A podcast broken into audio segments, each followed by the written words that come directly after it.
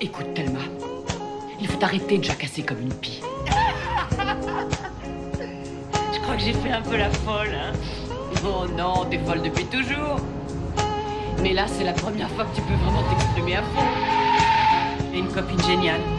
Toi aussi, t'es super, chérie. Thelma et Louise, le road trip sonore et féministe. I've been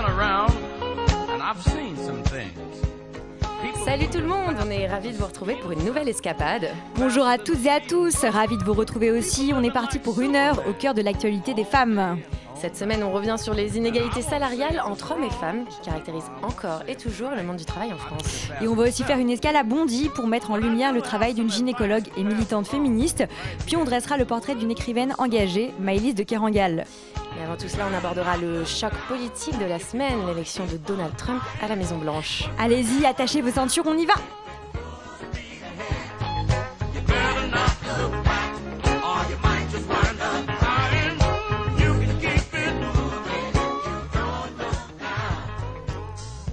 Et pour commencer, on va revenir sur l'actualité brûlante de la semaine, comme on l'a dit, assez terrifiante, inquiétante d'ailleurs, l'élection de Donald Trump à la Maison Blanche. Et oui, si le monde entier s'est effondré à l'annonce de la victoire de Donald Trump, c'est aussi et surtout une grande défaite pour les femmes, ma chère Thelma. Donald Trump, le mania de l'immobilier, n'a cessé pendant sa campagne de placer les femmes dans une position dégradante, répétant les attitudes misogynes et sexistes. Il a joué sur cette figure de l'homme blanc, le wasp machiste et dominateur. Par exemple, après un débat en août 2015, il insinuait qu'une journaliste américaine qui l'avait interviewé sur Fox News avait ses règles. Et pourquoi cette insinuation? Bonne question. Ouais, et bah parce qu'elle lui avait posé des questions assez déplaisantes, et alors il s'est dit hop, je vais placer ma petite remarque. Autre frasque, il n'avait pas hésité à partager un tweet d'un internaute qui disait Si Hillary Clinton ne peut pas satisfaire son mari, qu'est-ce qui lui fait croire qu'elle peut satisfaire l'Amérique? Ah, on Ouais. adore, très classe. Superbe. Et on rappelle aussi que pendant toute la campagne, il avait placé Hillary Clinton dans une position d'infériorité, jouant sur ses faiblesses, notamment physiques, en prétendant qu'elle n'était qu'elle était malade en fait. Voilà. Ouais, donc clairement, euh, Donald Trump, euh, avec lui, la femme, elle est considérée euh, comme un objet, pas plus. Tout à fait. Et cette image de femme-objet, on la retrouve jusque dans sa propre famille, en fait, la famille Trump. Il n'hésite pas à mettre en scène le corps de sa fille, Ivanka. Oui, Ivanka, lors de la campagne présidentielle. Il disait Si Ivanka n'était pas ma fille, il se pourrait bien que je sorte avec elle. Encore charmant. Voilà.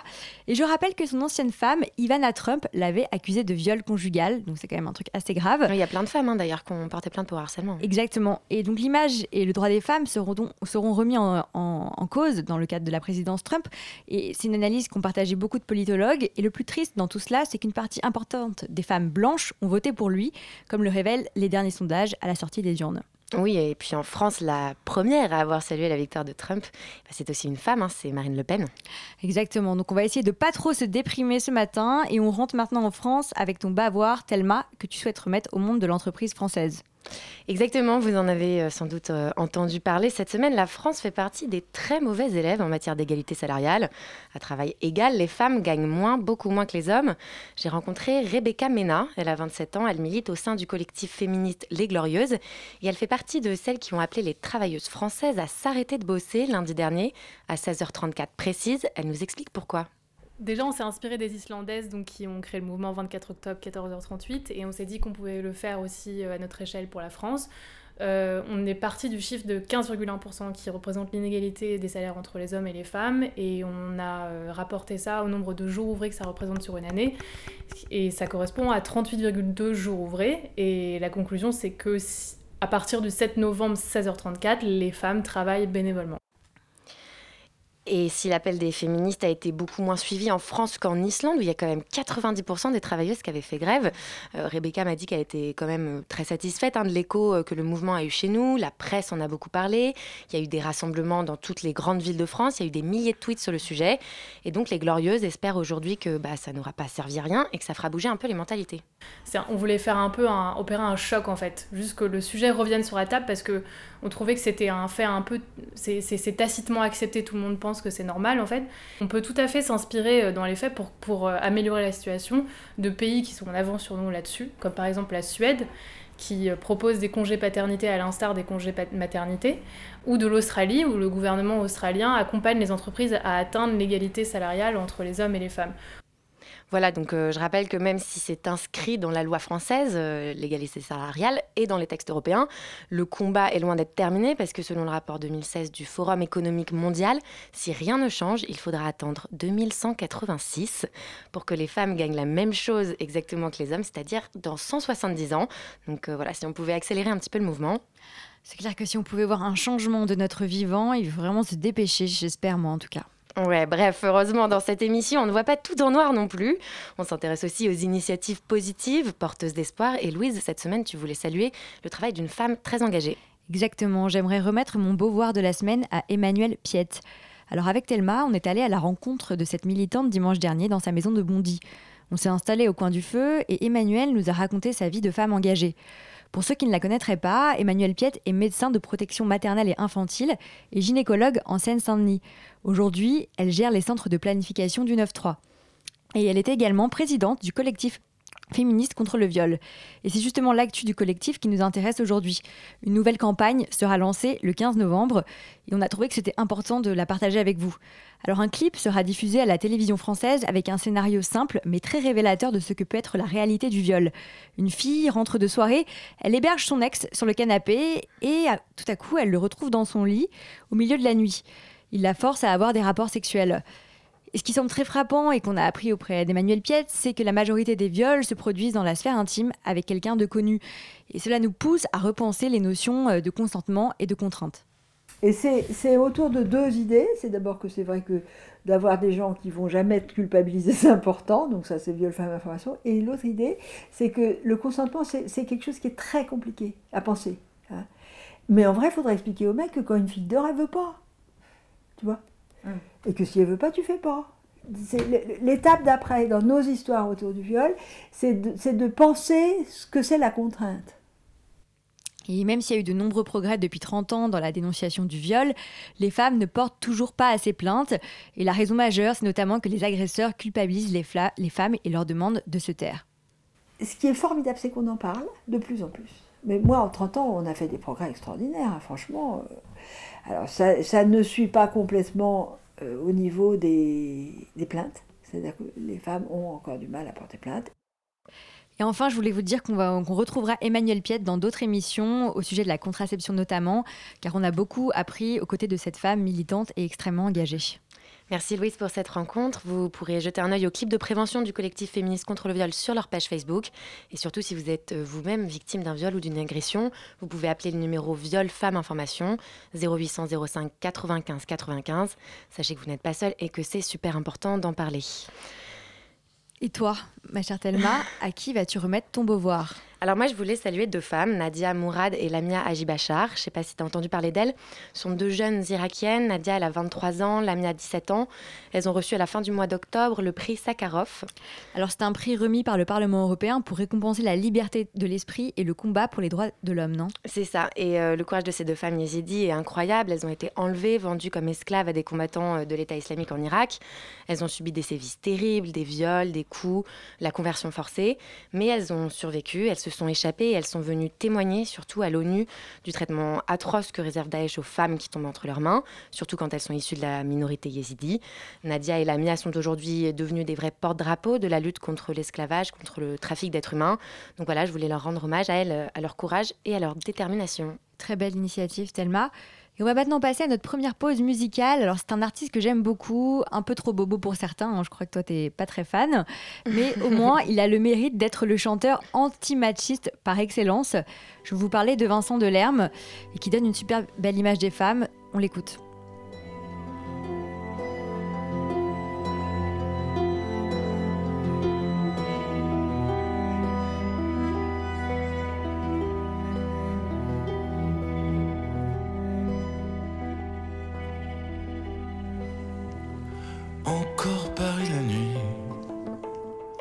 Encore la fille partie.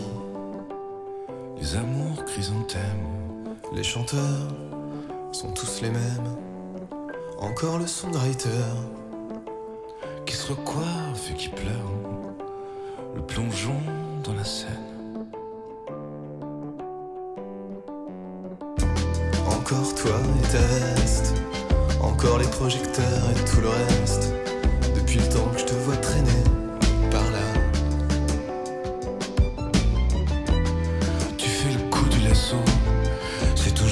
chanson du vieux Joe.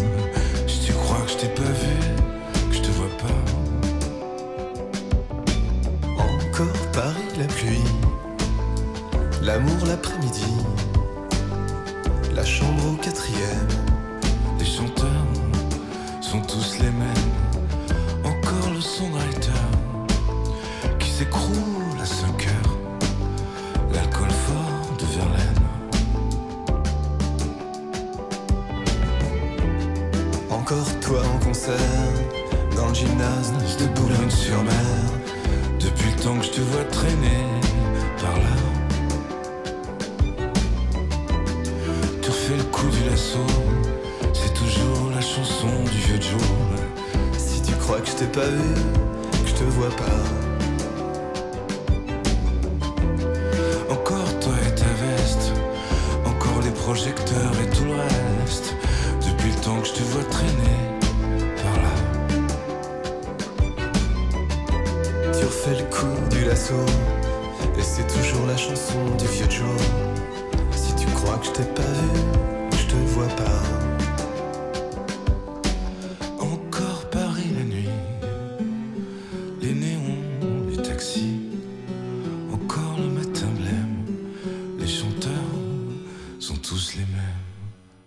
Jusqu'à la fin du jour, je chanterai mon amour. Est-ce que c'est un problème?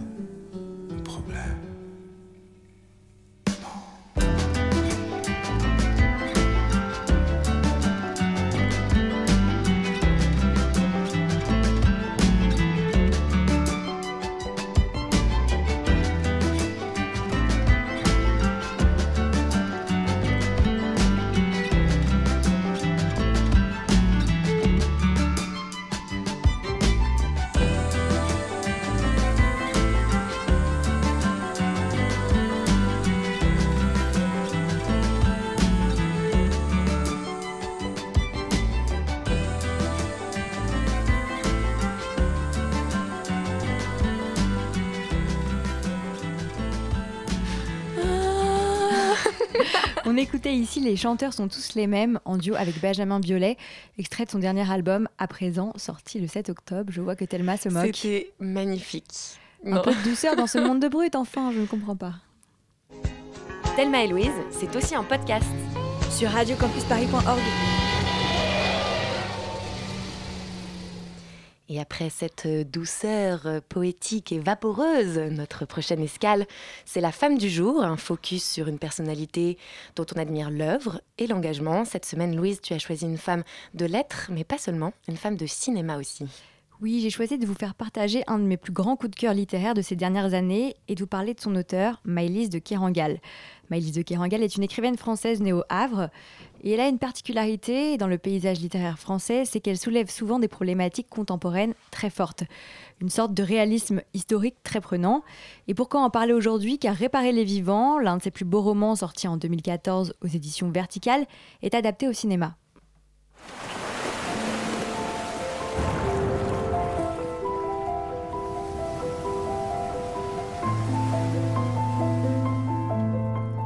T'es en première L, c'est ça Ouais, c'est quoi d'autre sur moi Je sais que t'as plein d'amis et que tu sors le soir, un peu.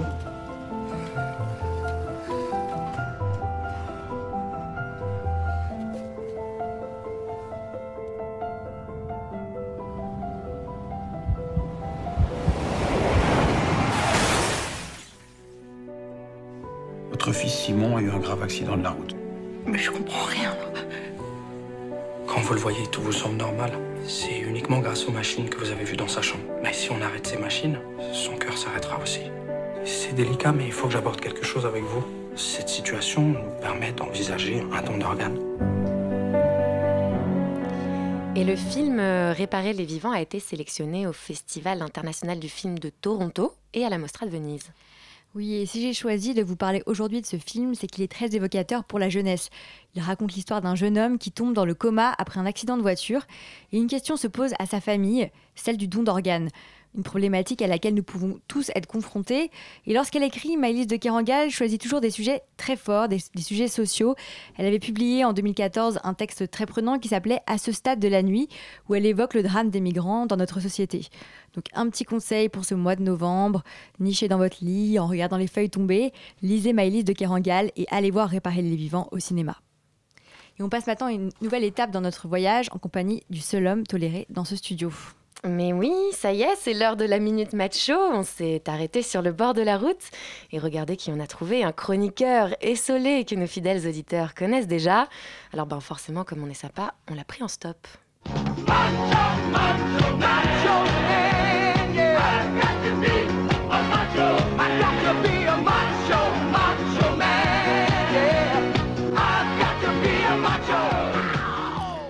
Et oui, c'est le grand retour de Mathieu, le papa de la petite Hilary.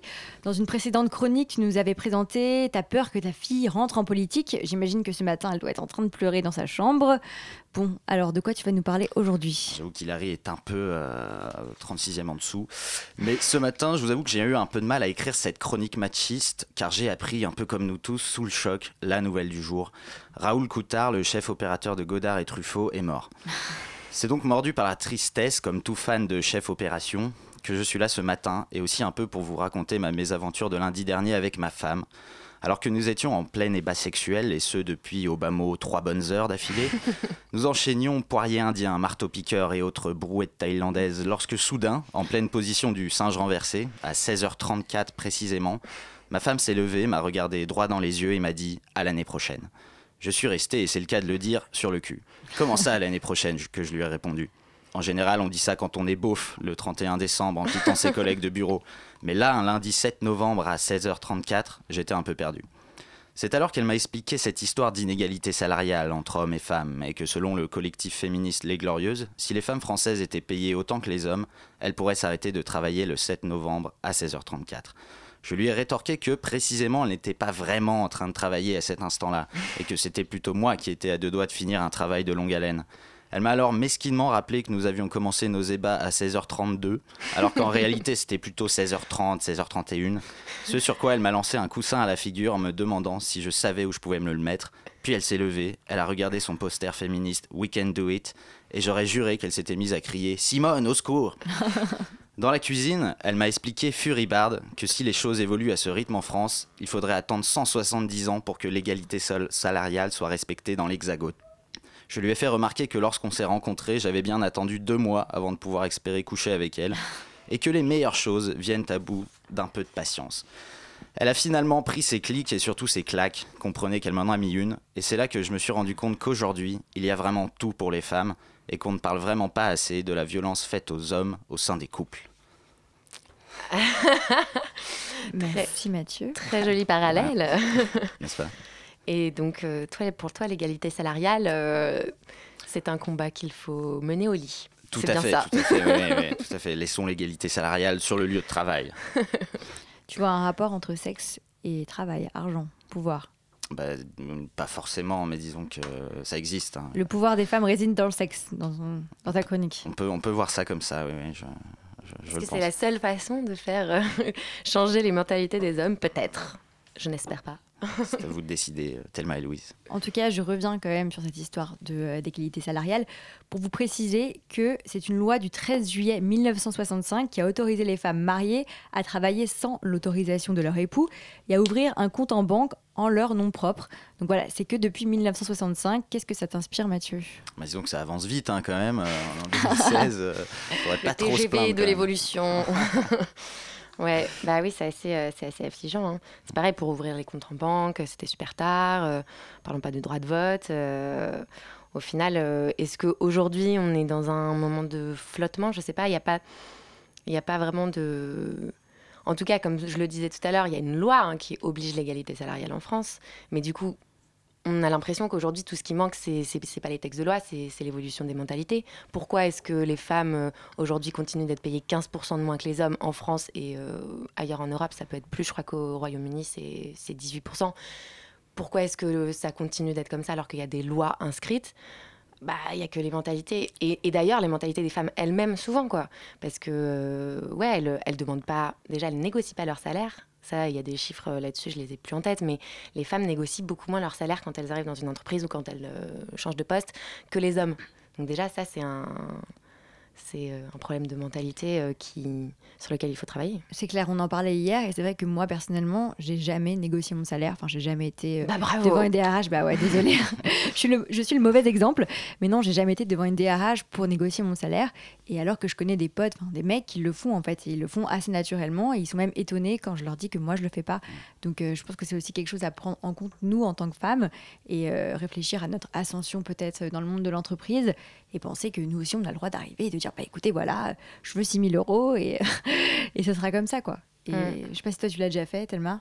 Moi, j'ai jamais négocié mon salaire, non. Ouais. Mais j'ai vu qu'au Royaume-Uni, bah, il y avait un- une loi qui allait passer là, euh, qui allait être appliquée en 2018, je crois, pour obliger les entreprises de plus de 250 salariés à publier les différences de salaire entre hommes et femmes au sein de leur entreprise. Et ça va être des documents qui seront rendus publics, etc. Donc je me dis, pour, pourquoi pas euh, Ça peut être éventuellement euh, une solution. Euh, J'en parlais avec euh, Rebecca Mena, la, la fille des Glorieuses, qui me disait qu'en même temps, en France, on a aussi beaucoup un tabou sur le salaire, peut-être. Il y a aussi le problème du congé maternité, je pense. Parce que c'est vrai que les femmes, forcément, on se dit ah bon, on va pas l'augmenter parce qu'elle va partir en congé maternité, ou ah, on va pas la faire progresser dans Ouais, la l'entreprise parce qu'elle va aller en congé maternité. Et ça, il faudrait que ça change. Et on peut souligner aussi les initiatives des pays nordiques, en Suède ou en Norvège, où euh, finalement les hommes peuvent prendre un congé paternité extrêmement long et ils sont même pénalisés s'ils ne le prennent pas. Mais ça n'existe pas en France, ça, euh, déjà le... Si, mais euh, en France, c'est un choix dans le couple. C'est-à-dire que si ton mari te dit, bah écoute, moi je veux pas que tu, euh, tu, euh, tu ailles travailler, ben c'est comme ça en fait. Alors qu'en Norvège, t'as pas les allocs familiales si l'homme ne prend pas le congé paternité. Qu'en penses-tu, Mathieu? Je trouve que c'est une très bonne. euh, Tu voudrais aller vivre en. Islande ou en Norvège? j'adore ces pays. Non, mais plus sérieusement, je pense que euh, tu disais tout à l'heure qu'on était un peu dans une période de ventre mou. Et euh, peut-être que c'est cette période de crise où il y a beaucoup d'inégalités, enfin, il y a beaucoup de, de combats à mener sur le front social et que le combat féministe passe un, peu, euh, passe un peu à la trappe, euh, malgré lui. euh, Et c'est pas Trump qui va faire changer les choses. Je ne pense pas. Exactement.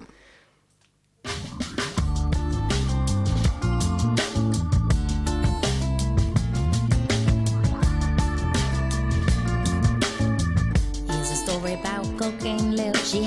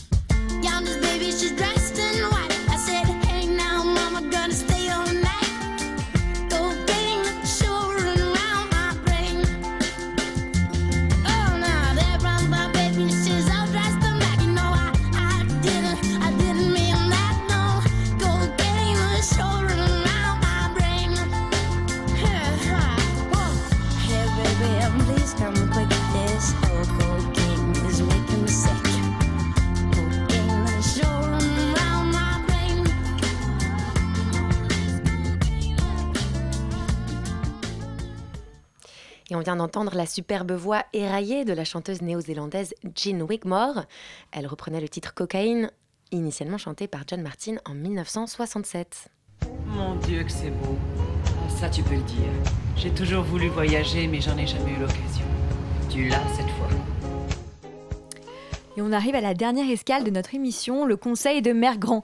Alors, les deux dernières émissions, on avait évoqué le dictat du couple et cette impression que la société poussait à tout prix les femmes à se marier et à, entrer dans un schéma familial classique. Eh bien, on en a eu la preuve lundi sur M6. Ouais, alors il y a ce nouveau rendez-vous très étonnant maintenant sur M6, ça s'appelle Marié au premier regard. L'émission part d'un constat simple, la science peut vous aider, nous aider tous, à trouver le grand amour.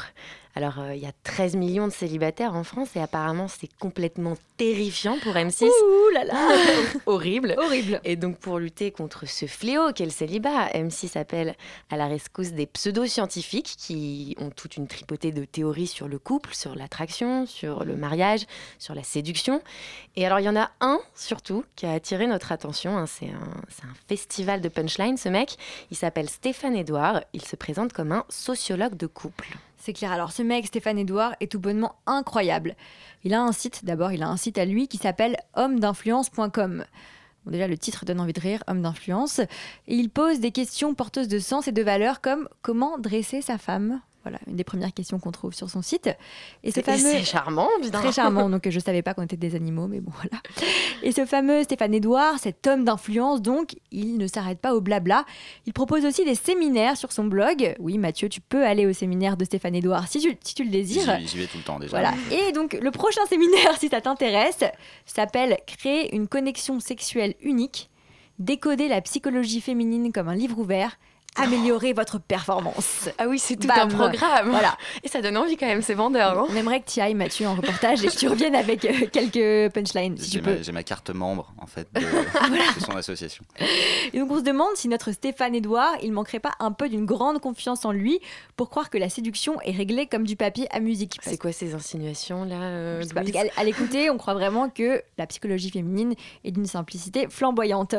Et je rajoute pour, pour conclure qu'il passe son temps à critiquer les féministes. Il juge notamment qu'elles sont laides, dénuées de féminité et seules. Voilà, tout un Eh ben, tu te sens concernée? Écoute, euh, peut-être, je ne sais pas. Peut-être. On est très seul avec vous. Bon, bah, en tout cas, c'était une note euh, très positive pour finir cette émission euh, qui était vraiment positive par-dessus tout. On espère que ce nouveau voyage vous a plu. Et on vous retrouve vendredi dans deux semaines pour de nouvelles aventures. Et avant de rendre l'antenne, très important, on souhaite remercier Tiffany Battistel, qui est notre géniale réalisatrice et sans qui bah, on pourrait rien faire. Yes, merci Tiffany et à la semaine prochaine. I've been around and I've seen some things. People moving faster than the speed of sound, faster than the speeding bullet. People living like Superman.